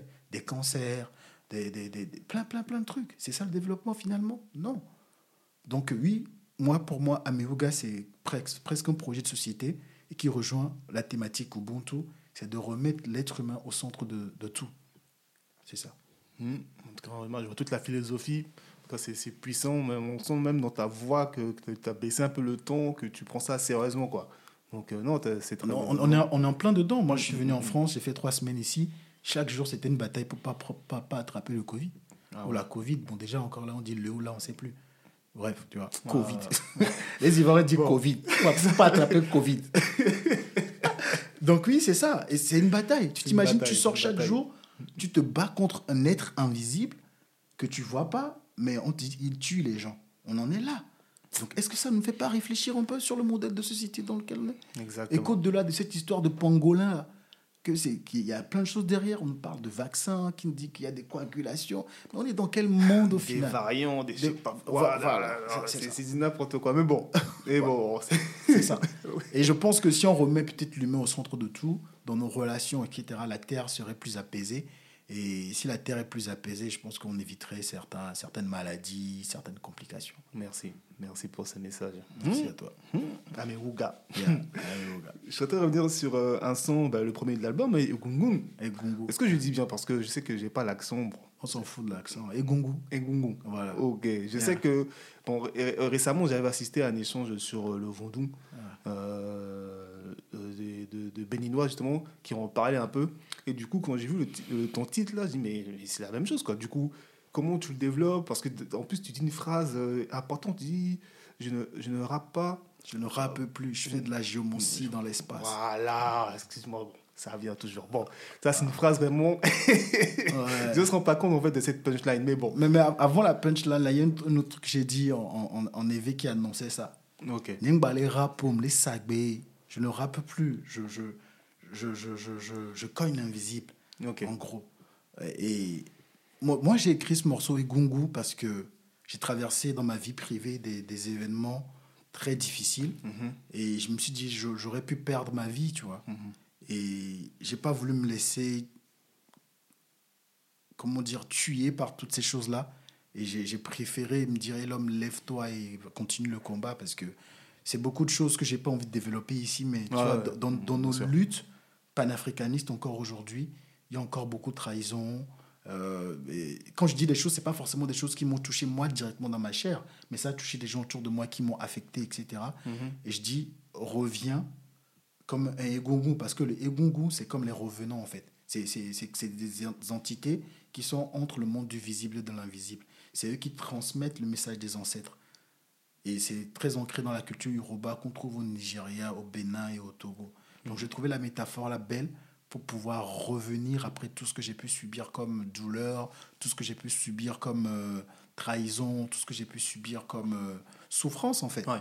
Et je dis, j'étais couché dans la terre, livré aux asticots, j'écrivais ces vers que je vous livre aujourd'hui. J'ai parlé aux ancêtres, ils m'ont demandé, ils m'ont demandé d'aller travailler pour les naître. Et je pense que les artistes, nous avons ce don parfois de devancer notre époque. Dans la mesure où nous chantons des choses qui peuvent venir après. Et c'est dans ce sens, je dis, en fait, je ne rappe plus, je fais de la géomancie dans l'espace. Parce que la géomancie, c'est c'est procédé de divination, ce que les occidentaux considèrent comme l'horoscope, Ouais. pour dire ça va arriver, ça va arriver, ça va arriver. Et parfois, humblement, moi j'ai dit des choses qui sont venues, tu vois. Quand je parle de Ameoga, par exemple, euh, le port des masques, euh, j'avais fait ce clip-là. Et après, on porte quelques mois plus tard, donc les gens, ils ont fait des articles, quel homme est un prophète Moi, je suis pas un prophète. Mais, pa- parce que même ce que je suis en train de dire, Bob l'a dit, Natural Mystique, Yes. il a dit ça depuis. Il a dit ça depuis. Les artistes sont en train de dire des choses que les gens ne veulent pas entendre. Ils ne veulent pas entendre. Et, et, et- moi, c'est ça aussi. C'est aussi pour dire que je veux plus faire de la musique. J'ai jamais fait de la musique juste pour l'enjoyment. Les gens qui me connaissent dans la vraie vie, c'est que je suis un gars, je mange à mort. Mhm. Tu vois, je vis ma vie. Les gens qui me connaissent savent que s'il faut travailler, je travaille beaucoup, mais pour s'amuser, Il faut c'est- vivre. t'as l'équilibre- raison, je il faut vis, vivre. tu Bah vois. oui. Mhm. Mais quand je, quand je suis en- au combat, je ne peux pas m'amuser, tu vois. C'est aussi pour dire aux gens, vous savez, aujourd'hui plus que jamais, aujourd'hui plus que jamais, je vais faire de la musique militante là. Parce que c'est ça le chemin. Donc, euh, et- et sur ce morceau, je pense qu'il faut écouter vrai les deux extrêmes de ce morceau qui font la force pour moi de ce morceau. Le morceau est ouvert par une phrase dite par une petite fille qui dit que l'arrangement des chapitres est variable, mais progressivement, un ordre va s'imposer. C'est pour nous dire, nous rappeler que même si les choses ne vont pas dans le sens où nous voulons, parce que parfois, tu as l'impression de, de, de, de, recommencer, toujours du recommencement. Mm. Moi, je fais partie d'un parti politique qui s'appelle la Ligue panafricaine ou Moja, et j'ai vu comment dans certains pays, les gens ont travesti le parti. Et c'est des choses qu'on a pris du temps à monter. Je ne vais pas donner le nom des pays, pour Ah, ne ouais. pas créer de polémique, Mhm. mais oui, tu vois tout le travail de conscientisation. de- Et puis un jour, il y a des gens qui vont rentrer, qui vont vous dire on veut militer avec vous, et qui viennent semer le bordel. Donc c'est comme si vous recommencez à zéro, des gens que vous avez formés. Et c'était ça, en fait. Donc il ne faut pas qu'on perde, il faut pas qu'on perde espoir parce que le travail qu'on fait euh, avec les deadlines, tout, tu vois, ça n'aboutit pas. Parce que cette phrase, je l'ai je l'ai lue dans, sur un papyrus, en fait. Il y a un papyrus en Égypte antique. On mettait ça dans, le, dans, dans, dans, dans, dans les cercueils, dans les sarcophages. Tu vois, c'est nos ancêtres, ont- parce que pour eux déjà, la vie ne s'arrête pas à la mort. Ouais. Donc en gros, mettez ça, l'arrangement des chapitres est variable, mais progressivement un ordre à s'imposer. Et ce morceau, je le clôture avec un certain un morceau vaudou. Quand moi j'ai commencé à avoir cette TV spirituelle, un jour j'ai demandé à un prêtre vaudou, mais de me dire vraiment si le vaudou n'est pas satanique. Parce que c'est ce qu'on nous a appris, que Ah. c'est satanique, etc. Et puis il me dit, je vais te dire un truc, tu gardes pour toi. À l'époque, après quand j'ai voulu sortir, il m'a dit, vas-y, sors-le. Il m'a dit, dans des grandes cérémonies, d'écouter les paroles de ce qu'ils chantent. Ils disent, Afi amile, menik begle, Ouais, mais c'est ce qui est chanté. Voilà. Mm. Et en gros, il dit, là où on est assis, on ne s'amuse pas. Si quelqu'un vient avec des idées macabres, elle peut pas, elle peut pas, elle peut pas avoir du succès. Si quelqu'un vient ici avec de la sorcellerie, elle peut rien nous faire parce que l'animal ne peut jamais se perdre dans la jungle. Tu vois ça? Mm, mm, Et quand il m'a chanté ça, j'ai dit ah ouais, donc il y a une différence entre vaudou et la sorcellerie parce que la sorcellerie c'est beau. Et beau, c'est quelque chose que tu peux acheter. Tu as un grégué, il dit achète-moi. Alors que le vaudou, c'est comme on dit, les, les éléments, quoi. Le feu, la terre, l'eau, l'air, les terres. Et chaque entité a son esprit qui va avec, avec ses interdictions. Bon, c'est après des années dans mes, en fouillant par moi-même que j'ai appris toutes ces choses-là. Et pour moi, ça, ça, ça, ça, ça- pour moi, c'est ça le morceau Egungun pour moi, tu vois. C'est pas tant forcément le Egungun pur, pur, pur des Yoruba. Même si tu, on attend beaucoup ce gong-là, qui est, qui est le gong avec lequel on, sort- les, les, les, les. Donc il y, a, il y a un mélange de politique, de tradition, de culture égyptienne, de culture traditionnelle. Et c'est ça qui fait pour moi la beauté de ce morceau-là. Mm. En tout cas, très, très beau son. Moi, j'apprécie. J'écoute encore ça avant de venir encore. On Merci. apprécie le travail. apprécie Merci. le travail. Merci. Euh, je suis en train de revenir sur un son Life, euh, Life is a Puzzle. Ouais. Et donc, euh, j'aime bien ce son. Pourquoi? Parce que tu soulèves des points, on va dire, euh, historiques liés à des conflits politiques, etc., qui sont, on va dire, peu abordés. Je veux savoir comment t'es, comment c'est venu, comment t'es venu à l'idée de faire ce son et qu'est-ce qui t'a inspiré, quoi? Euh, L'histoire de Real Life Puzzle, c'était que je suis à Paris, j'ai pris l'heure de studio, je crois que c'était 200 euros, donc beaucoup d'argent. Dieu. J'étais là et je voyais les heures égrener, je devais faire un morceau. Donc j'avais pas le choix. Fallait écrire. À la base, ce que je voulais faire, Life is a Puzzle. Au départ, j'ai voulu raconter des histoires euh, qui n'avaient pas l'air d'avoir euh, des, des, des- Comment dire Qui, qui n'avaient pas l'air d'être liées, mais à la fin, que les gens puissent voir que tout, tout est lié, en fait. Ouais. C'est ce que j'ai voulu montrer dans ce morceau. Et je ne trouvais pas, je trouvais pas l'approche. Je voulais raconter trois histoires différentes, mais qui impliquent trois personnes. Et c'est à la fin du morceau, j'arrivais pas. Et puis j'ai dit, tu sais ce qu'on va faire? Je vais faire un lexique de cet album. Life is a Puzzle est un morceau qui permet de décortiquer l'album dans l'intime. C'est-à-dire que quand tu écoutes Life is a Puzzle, je te raconte parfois les, les, les- comment dire, les coulisses de l'album. Mhm. Donc quand je dis 1973, pas une année, pas une date de naissance, de décès, c'est la résolution du Conseil de sécurité, Mhm. tu vois. C'est ça, parce que quand je dis 1973, les gens voient, pensent toujours à une date. Et que ce morceau, je l'ai rappé à l'envers. Donc quand tu écoutes Live is a Puzzle, tu comprends. Quand, quand tu écoutes Asile, je dis, je dis clairement que ce morceau, j'aurais aimé avoir Manu Dibango, mais ce ne fut pas le cas. J'ai fait des pieds et des mains pour avoir Manu, mais je ne l'ai pas pu avoir. Et c'était une, une manière pour moi de raconter l'album, mais dans, dans, dans, dans, dans l'intime, tu vois. Quand tu écoutes le morceau Le fardeau de ma lumière, bah, je dis dans ce morceau que c'est mon fils qui m'a inspiré ce titre-là. Et, et donc Puzzle, mais c'est aussi pour dire que, tu vois, donc Puzzle était censé être le dernier titre de l'album. Ok, bah justement, j'ai vu ça, j'ai compris ça comme ça en fait. Tu vois. Donc, de, de, de l'arrangement des chapitres est variable. Et d'ailleurs, le CD physique, pour ceux qui l'ont, ils vont voir que les titres sont pas dans l'ordre. J'ai pas mis les titres, donc j'ai pas 1, 2, 3, 4, j'ai mélangé. Tu vois Et à la fin, tu vois que de toutes ces pièces-là qui sont là, quand tu les mets ensemble, ça forme un puzzle. Et c'est ça, de dire aux gens que tout est lié, quoi. On est lié, tout est lié. Le, pour moi, le sang a une source. S'il y a une cascade quelque part, divine quelque part, le sang qui coule dans nos veines vient d'une seule source. Elle est rouge. Et ça anime tout le monde. Et on est debout, on est vivant parce qu'on a le sang qui circule dans le corps. On te casse le pied, t'es vivant. On te casse le bras, t'es vivant. On te casse même le cou, t'es vivant. On te vide de ton sang, gars, t'es fini. Et ce sang-là, il est dans tous les corps. Il irrigue tous les corps. Il irrigue toutes les argiles, les morceaux d'argile que nous sommes qui, qui, qui se meuvent, qui se tordent, qui se vieillissent et tout ça. Mais le sang, il est là dans le corps. Donc, ouais, c'est ça, je voulais dire, tout est lié. Et quand tu vois tous mes albums jusqu'à présent, Ouais. tout est lié. Quoi. Life is a puzzle. Hmm. Et on n'est pas là par hasard, tu vois. Non, franchement, moi, je suis surpris. Hein. Moi, moi, je ne te pensais pas autant éveillé comme ça, quoi. Ça fait, en tout cas, ça fait plaisir d'avoir d'échanger avec toi aujourd'hui. Là, je ne sors pas encore les vraies choses. hein. Aïe je rigole, je rigole. je voulais revenir euh, sur un autre son, euh, Umoja Ningu. Wow, Donc. Qui est le slogan de la LP que tu citais tout à l'heure. Donc, euh, pareil, hein, comment t'es venu ce son? Quelles étaient les inspirations? Pourquoi l'avoir fait? Tu vois, Life is a Puzzle, je l'ai écrit en une heure, quoi, vite fait. Tu vois, j'ai assis, c'est sorti. Pareil, bon? ouais, pa- par- pareil pour euh, j'étais euh, aux Pays-Bas Mhm. pour un festival et les gens voulaient qu'on fasse un morceau, tu vois, un morceau pour le festival. Donc, euh, il y, a, y a un producteur euh, qui s'appelle Bamba Al-Mansour qui m'a donné l'instru. Donc, je devais écrire et enregistrer le lendemain. Donc, j'ai passé la nuit à dire qu'est-ce que je vais faire. Et je dis non, tu vois, là, j'étais une époque où j'étais très impliqué. Je le suis toujours, mais comment construire la ligue et tout ça? J'ai dit, je vais faire un morceau comme ça. Il m'a envoyé le beat et moi, j'ai fait que raconter ce que le beat me disait, en fait. Tu vois, dans, dans, dans le beat qu'on écoute bien, on entend comme des ambiances de forêt. Moi, moi, je vois la musique, tu vois. Et ce que je voyais dans cette musique-là, je voyais des oiseaux chanter, je voyais une lueur qui rentrait dans une forêt sacrée. Et c'est ça, je suis rentré dedans.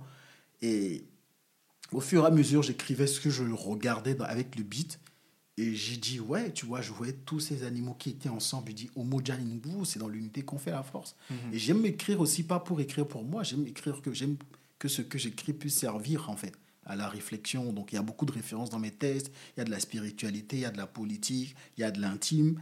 Et, et quand j'écris, tu vois, je, je peux commencer un truc, je dis là, ça commence à devenir trop spirituel, reviens peut-être un truc plus simple pour que le cerveau soit aéré un peu, tu vois. Et le morceau, il est né. Et quand je faisais l'album, pour moi, c'était une belle connexion de voir cet Africain qui est aux Pays-Bas, qui parle anglais, qui parle néerlandais.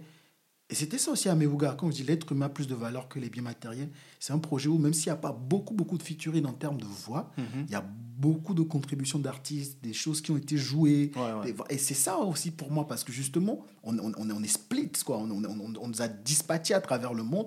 On crie tous la même chose, mais on n'est pas capable d'être ensemble pour porter ce combat-là.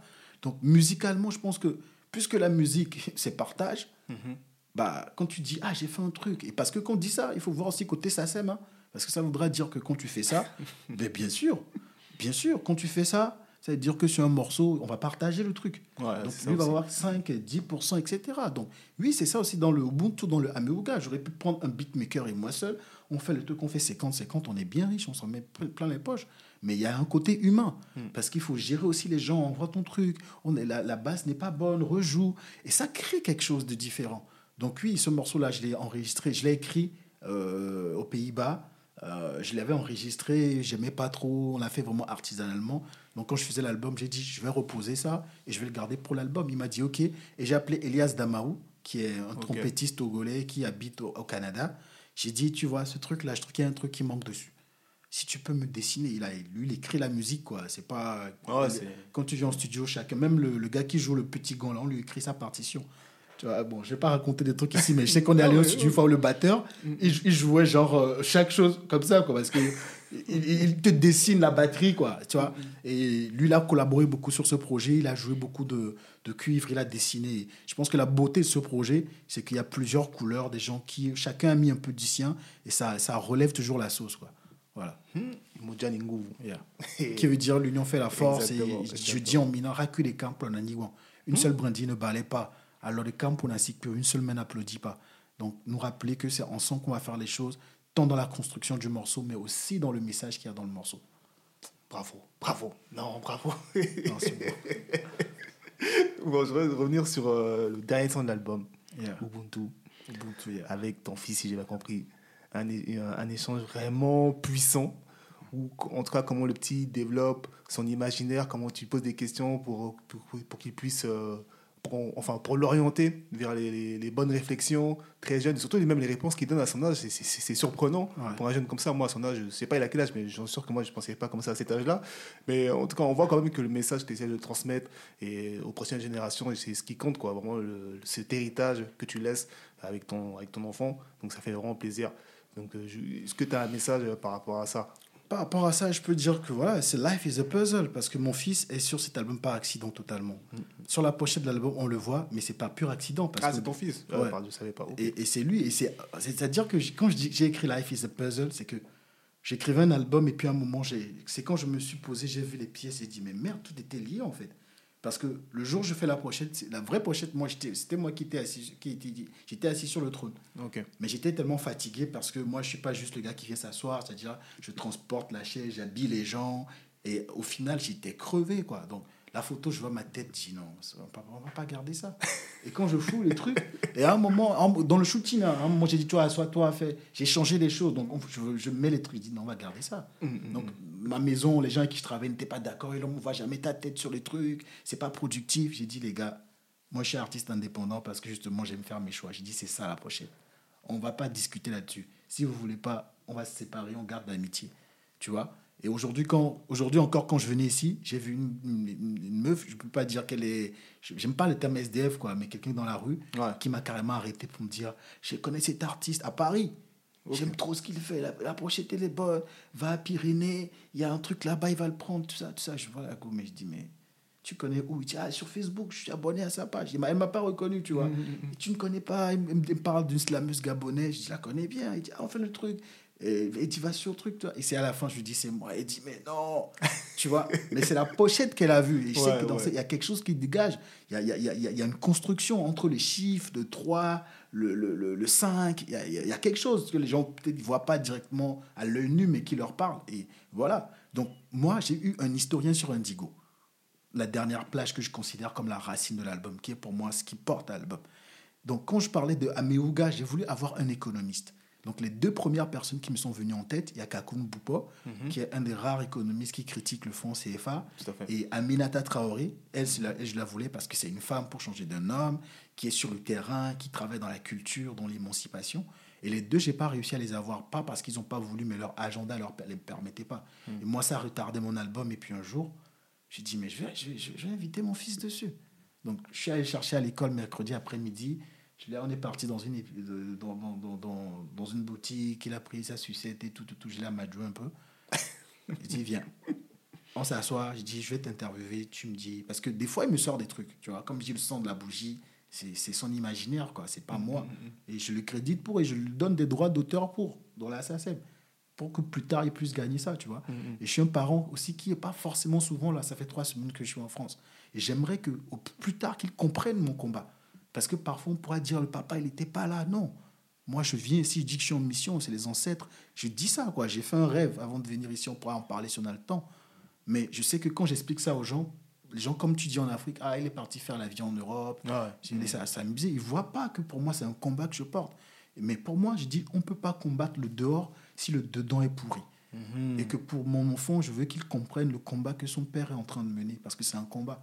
Et je dis, viens. Et on a commencé le truc. Au départ, il n'était pas à l'aise parce qu'il avait le retour. Donc, il s'écoutait. Je dis, viens, fais comme à la maison. Je te pose des questions, tu réponds. Et la magie s'est faite toute seule. Je lui ai rien soufflé, tout. Et à la fin, il dit, je peux avoir mon bonbon maintenant? Parce qu'après, je lui ai dit, tu sors, tu suces un peu le bonbon. Et puis, il dit, je prends le bonbon.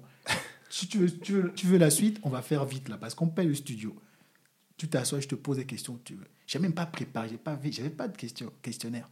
C'est toujours par pur instinct que j'ai fait ce truc-là. Et après, quand je vois, il dit, mais ça fait sens. C'est lui qui est sur la pochette, c'est lui qui clôture le truc. Euh, c'est quelques titres, c'est référence à lui. Il y a, il y a- il y a- je parle beaucoup de lui dans ce- cet album parce qu'en fait, c'est des morceaux que j'écrivais parce que je vivais des choses. Et quand je réécoute l'album, je vois qu'il y a un morceau, il y a un couplet carrément que j'ai que, que écrit par rapport. C'est quand le, le morceau euh, Agbebavi. Ok. Agbebavi qui veut dire les pleurs de la vie. Ben, il y a un couple, le deuxième couplet, je l'ai écrit à mon fils Ok. tu vois Mhm. Euh, où je dis voilà parce que des fois des fois je fais la valise il dit tu voyages encore il me pose la question parce que je range juste les valises tu vois.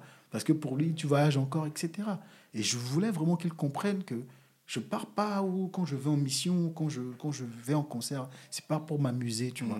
et je dis il y a des choses qu'il comprendra quand il deviendra homme qu'il me pardonne pour certaines choses mais il comprendra en fait le combat dans lequel nous sommes. Donc pour moi ça me, ça me donnait eh, le fait de l'inviter me permettait de, de, de clôturer la boucle dans la mesure où l'album commence par des chants, chants d'oiseaux et une voix d'une petite fille qui finit par une Cora Ngoni et une voix d'un petit garçon. Donc l'héritage, les deux pôles des- dans les deux sens de cet album-là, est un morceau qui est traversé par beaucoup d'héritage. Donc je ne suis pas sûr que quand les gens ils écoutent le truc, ils font forcément tous ces, ces parallèles-là. Mais pour moi, je trouvais qu'il y avait le plus, il y avait le moins. Pas dans que négatif et positif, mais d'équilibre en fait. Et c'est ces deux enfants qui portent l'album.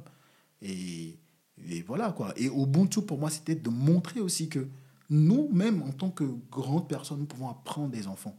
On vient dans, dans des sociétés où on dit c'est toujours les aînés qui ont raison. toujours, toujours. Toujours les aînés qui ont raison. Donc l'idée aussi, c'est pas. Bon, après, sur certains médias, je ne vais pas dire ça, là, on est entre nous. Mm, Mais oui, je pense que oui. Oui, je, je pense qu'il y a des choses qu'on doit corriger aussi en Afrique. Bien sûr. Ce truc de, sûr. de, de vieux, de, de, de nos parents, d'aînés qui parfois sont dans l'erreur, mais qui ne veulent pas reconnaître. Mm, Et c'est aussi montrer que humblement, moi, je peux apprendre de mon fils. Quand il me dit l'amour, c'est quoi Il dit c'est quand on ressent quelqu'un. Quelle Mm, définition on va donner en plus Il n'y a pas plus de définition. Tu ressens, you feel the tu feel la personne. Tu aimes. Et pour moi, ça démocratise l'amour. Parce qu'aujourd'hui, quand tu dis je t'aime à quelqu'un, puis finalement, on commence à penser plein de trucs. On a besoin de nous aimer. Le monde a besoin de tendresse. Les gens sont durs parce qu'ils n'ont pas de tendresse. Il y a des gens, personne, on les caresse pas dans le dos. Les hommes veulent montrer leurs muscles, leur barbe tout le temps. Mais gars, tu as besoin juste de... on va couper. Non, mais bon, bon, moi-même j'en ai, quoi. C'est pas tant la pilosité dont je parle, mais ce côté viril. Ouais, euh, ouais. Tu vois, gars, des fois, tu as juste besoin qu'on te caresse le dos. Mm, mm. Qu'on te caresse le dos pour que tu te sentes bien. Tu fais les. Ah, non. Et c'est ça aussi que j'ai voulu montrer que cet enfant, et j'ai voulu le faire avant qu'il ait ses 7 ans, parce qu'on dit dans les trucs initiatiques, 7 ans, tu passes à un autre truc. J'ai insisté qui. qui... Et l'album, je l'ai sorti le jour de son anniversaire quand il avait 7 ans. Ok. Et J'étais en France, mais j'ai tout fait pour que l'album rentre à Lomé, qu'il l'ait le jour de son anniversaire. Je lui ai dit, un jour, tu comprendras. Tu vois, donc l'autre jour, j'étais sur RFI, et justement, Claudie Siard, qui m'a reçu dans Couleur Tropicale, jouait. J'ai dit à ma femme, il faut vraiment qu'il écoute cette émission. Mm, mm, mm. Parce que là, il a eu 8 ans, donc un an après, il est sur des médias internationaux, on écoute sa voix. Et que cet enfant est en train d'enseigner plein de choses à plein de gens. Et beaucoup de gens m'ont écouté et dit, mais c'est, vous faites un travail extraordinaire. Mais je ne peux pas dire que c'est... Je peux pas prendre ce crédit pour moi. C'est aussi sa mère, c'est aussi sa grand-mère. Parce sûr. que justement, il est dans un environnement où, moi, quand je suis pas là, il n'est pas forcément avec ma femme. J'ai dit, ma mère est là, parce que la femme aussi, elle va être fatiguée. J'ai deux enfants. Donc, parfois, il dit, va déposer chez ma, ma mère, elle est contente de les garder. Et on n'imagine pas ce que les enfants apprennent avec leurs grands-parents. Et ça, c'est encore un luxe qu'on a en Afrique quand je viens ici, tu vois. Mm, mm. C'est-à-dire que l'enfant, il y a toujours quelqu'un qui est là pour dire, fais pas ça, fais pas ça. Et qui, des fois, va te sortir un truc, tu as, tu as appris ça où? Il va me dire, c'est tata qui a dit ça. Ouais. C'est grand-maman qui a dit ça. Et tu te dis, ah ouais, ok. Tu vois ce que je veux dire? La transmission. Mm. Et le fardeau de ma lumière, il y a le clip qui vient de sortir. Allez voir ce clip pour moi parce que, excuse-moi, ça me permet de Vas-y, parler de vas-y, ça il faut, il faut, il faut.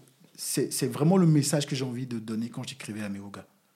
Héritage, tendresse et respect entre nous-mêmes. Mhm. Spiritualité aussi, quoi, parce que je trouve que la société souffre aussi parce que on manque de transmission. Moi, père, aujourd'hui, ce que je transmets à mon fils, à mes enfants, c'est des choses qu'on m'a apprises. Mais si moi-même, je ne suis pas, je ne connais pas, qu'est-ce que je transmets en fait? Tout.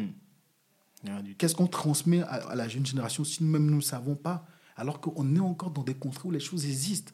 Mais si on pense que quelqu'un a de la valeur parce que il a une Lamborghini, il a une Ferrari, il a des appartements, mais on se demande même pas comment le gars a fait pour avoir tout ça. Mm, mm, mm.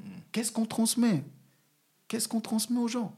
Et moi, c'est les réflexions personnelles aussi que je me pose. C'est pas juste dire que tu es un grand juriste, un grand architecte, un grand docteur. Non, l'homme n'est pas fait. C'est pas lire et compter. Tu n'es pas homme juste parce que tu sais lire et compter. Tu es un homme aussi parce que tu as des principes. Mm, Tu as une manière de, de fonctionner dans la vie. Et moi, c'est ce que j'essaie de propager dans ma musique. Mais j'ai compris que je ne peux pas prôner ça à l'extérieur si, chez moi, ma famille, au sens, tu vois, petit comme au sens Ouais, ouais. large, Mhm. ne comprend pas ce que je, je mène comme, comme combat. Quoi. Mm, mm, mm. Voilà. C'est ça, on d'abord entre nous avant de, de sortir Voilà. de- du cercle, du plus grand cercle possible. En tout cas, félicitations, Merci Bravo. La transmission, l'héritage, c'est des mots que je voulais entendre. Et on en a bien besoin aujourd'hui, hein, comme tu dis en 2021. Quand on voit certains événements dont, dont je tairai les noms aujourd'hui, mais on peut comprendre d'où ça vient, mais on a besoin de tous ces messages, tous ces des, des gens comme toi, surtout à travers ta musique, comment Bah. tu travailles, comment tu bosses, Des gens- tu transmets. On a besoin, on a besoin de vous. Des gens comme besoin. toi aussi, parce que la réalité, c'est que moi, je pars demain très tôt. Mais je sais que j'ai refusé plein d'émissions parce que le but, c'est pas juste de s'asseoir et parler, parler. C'est que pour moi, c'est important qu'entre nous, on puisse avoir des espaces d'échange, des espaces, on doit se parler. Et surtout, entre nous, hommes noirs, on doit se parler. On doit se dire certaines vérités. Parce que souvent, on n'est que dans la compétition, quoi. Mm, on toujours, est que dans la compétition. Donc, à chaque fois, moi, je vois un frère qui fait quelque chose, c'est ma manière aussi de donner de la force, parce que c'est comme ça j'en prends. Parce qu'on ne lutte pas seul. On, on ne lutte pas que pour soi. Quand tu luttes pour soi, es que tu es, le monstre que tu veux combattre. Je suis parce que nous sommes. et mmh, c'est ça, c'est le nom de l'émission. Donc, euh, c'était pour moi, c'était pas possible que je puisse pas venir. Quoi, tu vois. Je te remercie. Je te remercie. Alors, deux petites questions avant de te laisser. Et voilà, t'inquiète pas, je vais, je vais le libérer. Alors, euh, je disais, je comme tu es un artiste, un artiste qui est sur le continent, je voulais avoir ton avis sur euh, le rap actuel, donc, euh, que l'on peut voir à travers certains pays qui arrivent en puissance, hein, le rap ivoire, au hmm. Cameroun, etc., d'autres pays, l'Afrique du Sud, etc., pas mal d'artistes prennent de l'ampleur. voulais avoir ton avis sur une vision globale, ou quel est l'impact ça réellement sur le, au pays, auprès des jeunes?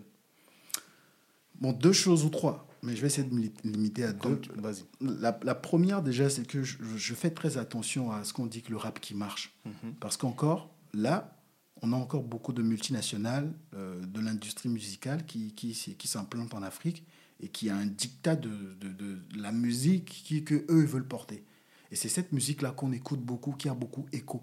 Et pour moi, la plupart de cette musique, souvent, c'est vide, dans, dans, tant dans la musicalité que dans les tests. Mhm. Et tu vois et moi, j'ai rencontré un gars, je ne vais pas donner son nom, qui m'a dit Mais l'homme, si tu veux faire de la politique, euh, crée un parti politique ou prends une tribune, quoi. pour moi, cette personne n'a pas compris que pour moi, musique is the weapon. Cette personne, est-ce qu'elle a écouté Fela? Est-ce qu'elle a vu l'impact de Fela jusqu'à présent? Tu vois? Mais quand tu vois ces gens-là qui sont dans ces, dans, dans, dans, dans ces entreprises-là qui disent ça, tu te dis, mais c'est un problème. Et quand tu écoutes des musiques, parfois, il y a beaucoup de misogynie, des trucs comme ça. Il y, a, il y a un problème de mon point de vue. En même temps, euh, je, trouve que cette musique-là, et c'est le deuxième point, qui, qui, qui, qui, qui arrive ici, qui est plébiscité par ces grandes majors, etc., est le reflet aussi d'une société où les jeunes se disent que ben, nos grands frères, ils ont fait des études, ils ont fait du rap conscient, ils galèrent encore, tu vois, alors qu'on voit les Booba, les autres à la télé qui déchirent, qui font des millions de vues, etc., ben, on va faire comme eux, mm, mm. tu vois. Et puis, je pense qu'il y a la majorité qui, qui, qui est invisible, qui, qui, qui, qui, qui, qui, qui, vit dans une misère quotidienne. Quoi. Il faut, qu'on dise les choses, donc, surtout pour les villes, et qui, eux, disent des choses. Quoi. Tu écoutes des gars, ils rappent, tu as envie de pleurer parce qu'ils ils décrivent la société. Mais ces personnes, on ne les connaît pas. Parce que quand tu vas à la radio, même pour jouer, moi, je sais que je, je suis un privilégié. Mais tu vas à la radio pour jouer, on te demande des sous. Tu passes à la télé, on te demande des sous. Le gars, il n'a pas à manger, il écrit un truc pour calmer sa peine. Et quand il fait son morceau, on lui dit encore de payer pour, pour, pour, pour jouer. Hmm. Donc je pense qu'en fait, ce que vous écoutez ici, c'est pas c'est que la partie émergée de l'iceberg. Il, il faut aller fouiller pour voir euh, ce qui se fait. Et là, je faire un shout-out à quelques artistes que je kiffe, qui, qui j'espère vont vraiment monter pour qu'on écoute. Il y a Rose Ding. Rose qui est un rappeur gabonais qui, je considère comme l'un des meilleurs rappeurs en Afrique. Euh, il y a Okos qui est aussi gabonais. Euh, voilà, quoi, c'est le nom qui me vient tout de suite. Voilà, quoi, il y a plein de gens. Il y, a la Sista Mouna, Mounaya qui est sénégalaise, qui, qui rappe des choses. Il y a Pepe au Sénégal.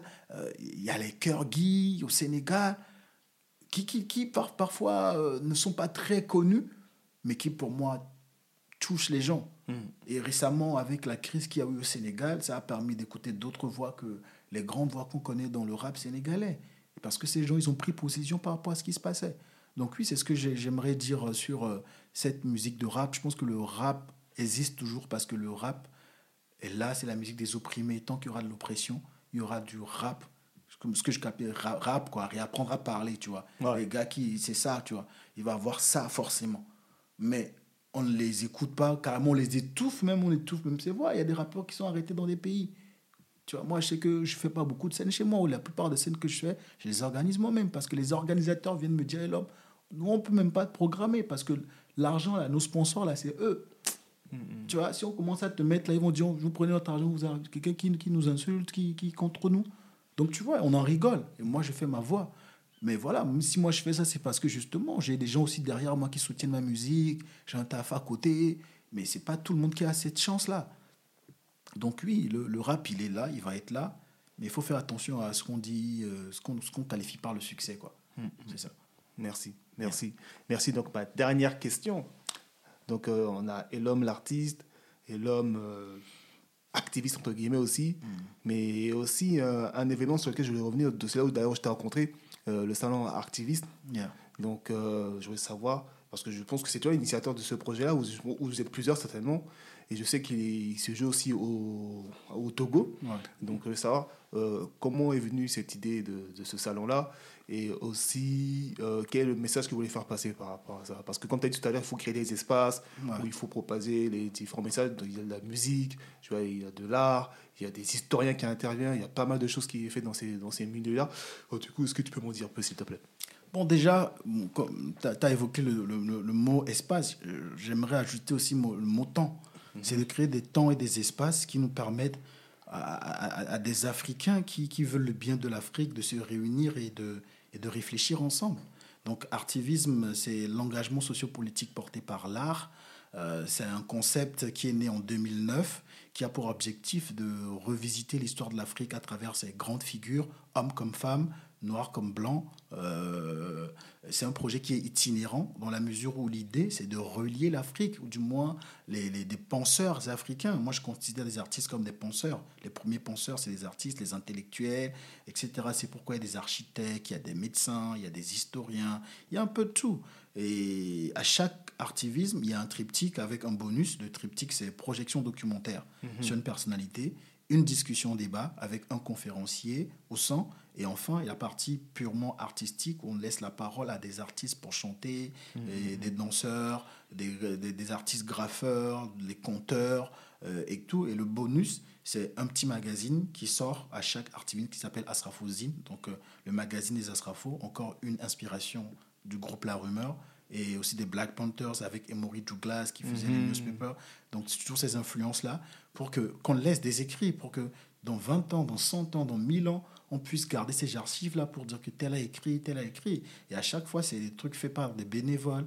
Et c'est itinérant parce que, comme je disais tantôt, bah, au Togo, il y a des panafricanistes. Au Bénin, il y a des panafricanistes. Au Nigeria, il y a des panafricanistes. Mais à quel moment, à l'époque, à quel moment on est ensemble? À quel moment on, a, on a l'espace et le temps pour réfléchir sur nos problématiques? À l'époque, il y avait les congrès de Londres, les mm, mm, congrès. Mm, aujourd'hui, il n'y a plus forcément des congrès comme ça. Il y a les Lumubistes, il y a les Garveillistes, il y a les Nkrumistes et tout ça. Nous, l'idée, c'est d'aller au-delà de, de, de, tout ça. Donc, en, de 2009 à 2020, je pense que 2020, on a fait avant que la crise Covid arrive, donc on n'a pas pu faire 32 chapitres. On a fait Lomé, on a fait des villages au Togo, parce que le but, c'est pas de rester aussi dans les capitales. C'est sortir de temps en temps des capitales. Mhm. Au Bénin, on a fait Cotonou, on a fait Grand Popo, on a fait Ouida, on a fait Accra, on a fait Ouagadougou, mhm. on a fait Paris, mhm. euh, on a fait Dakar deux fois. Et à chaque fois qu'on se déplace, bah, on, travaille, il y a, y a, un groupe qui se déplace, pour ceux qui peuvent payer leur billet, leur déplacement, et on travaille avec des artistes locaux, des penseurs locaux, mhm. qui pensent plus ou moins comme nous. Donc, même si c'est dans l'espace de deux jours, trois jours, ça dépend, bon, on vit une fraternité. Mhm. Tu vois, on est ensemble, on mange ensemble, on discute ensemble, il y a des liens qui se créent. Et du coup, on voit, ah, vous, pourquoi c'est comme ça, vous voyez le truc, pourquoi on voit comme ça? Et quand on a parlé de moi, Hamzat, je le trouvais assez ouvert, et à chaque fois qu'il y a un artiste, je dis, Hamzat, toi, tu es l'historien, on te considère comme une pierre centrale, l'historien. Mais oui, on a fait des artistes, on a invité Léonora Miano, Aquanaro, qu'on est allé au Bénin, il y a eu Kamal, euh, il y a eu Didier Haïfa, hmm. qu'on est allé au Sénégal, il y avait Kurgi. À chaque fois, on se déplace, c'est de voir des danseurs, des graffeurs, des, tous ces artistes-là, des penseurs, Dongo Sambasila, qui est un très bon économiste euh, sénégalais, qui a travaillé sur l'artivisme sur Césaire à, à Dakar. Et, et, voilà, donc la prochaine sera forcément soit Kwame Nkrumah ou Modibo Keita, parce que je pense que c'est les deux euh, grands panafricanistes dans le monde francophone et anglophone qu'on a eu, qui sont pas très connus. Et on a tardé à faire ces deux justement parce qu'il n'y a pas de documentaire encore de qualité mhm. sur ces choses-là. Donc oui, aujourd'hui on parle d'activisme, mais aujourd'hui Elon Vance fait beaucoup de documentaires parce que je pense qu'il faut documenter les choses par nous-mêmes. Il faut qu'on documente, il faut qu'on crée nos archives du futur. C'est comme ça, en fait, qu'on va pouvoir transmettre aussi des choses aux anciens aux anciens d'hier, d'aujourd'hui et de demain. Bravo. Je te remercie, je te remercie. Merci à toi. Ok, bon, en tout cas, bon, c'est c'est encore une fois un plaisir d'avoir eu euh, aujourd'hui. Le plaisir Comme on dit au début de l'échange, c'était précipité, c'était un peu à l'arrache. Ouais. En tout cas, tu es venu. Je te remercie. En tout cas, c'est un grand respect. Big up à toi. Merci à toi pour l'invitation. quoi. Et à chaque fois que tu auras besoin, je serai là. Ah, bon, ça fait plaisir. Euh, Est-ce que tu peux simplement laisser tes contacts pour ceux qui souhaitent euh, te contacter? Enfin, sur les réseaux, bien sûr, voilà. C'est Elom. Vince, E E-L-O-M-2-0-C-E. Mhm. C'est simple quoi. E E-L-O-M, Echo Lima, Oscar Mike, 2-0-C-E, Twitter, comme les disent les Américains, Twitter, euh, Facebook, euh, YouTube, Instagram, you know, I'm everywhere. Ouais. Yeah. Et tes albums, on peut se les procurer. Les albums, on peut se procurer sur mes réseaux. Vous allez sur mon site elomvince.com. Il y a tout. Voilà. Actuellement, il y a le vinyle qui est sorti, un double vinyle. Je le considère comme euh, une, une archive du futur parce que c'est un bel objet. Mhm. Et au moment où le système digital va péricléter, ça va bugger un jour, les Facebook, là. Les gens qui envoient des trucs euh, voilà, dans vos boîtes mail, tout ça, va, on va déverser tout ça. tout ça va bugger un jour. Ah, on dit ça encore, tu- on en rigole, hein. mais un jour, tout ça va bugger. Et ben, on va chercher les vinyles, on va chercher les cassettes, on va chercher ça. Google a été piraté j'ai récemment. T'as vu ça T'as vu ça? Donc oui. Et je pense qu'on le dit sans preuve parce qu'on n'est pas des cartésiens. Nous, on travaille beaucoup avec nos émotions. On travaille avec ce qu'on ressent. Et moi, j'ai ressenti qu'il fallait revenir à ces pièces rares. Et c'est ça qui c'est ça qui seront les archives du futur. Parce que dans 100 ans, il y a des collectionneurs qui vont chercher ça. Donc peut-être que dans 10 ans, ça va vouloir des millions pour ceux qui aiment beaucoup l'argent. Donc allez prendre euh, votre copie de, du double vinyle à. Voilà, merci. Là, c'est le commerçant. quoi, Non, mais t'as raison, il faut soutenir, il faut soutenir. En tout cas, ok, bah merci, merci pour cet excellent épisode. Bah, J'espère que vous revoir bah, pour un prochain épisode. En tout cas, toujours- toujours sur Ubuntu Podcast, la plateforme disponible sur les réseaux comme d'habitude. Merci à vous et bonne journée. Voilà. Tiens Ben, Non, vraiment on l'a fait. Merci à vous d'avoir écouté l'épisode. Je vous dis à très bientôt pour le prochain sujet.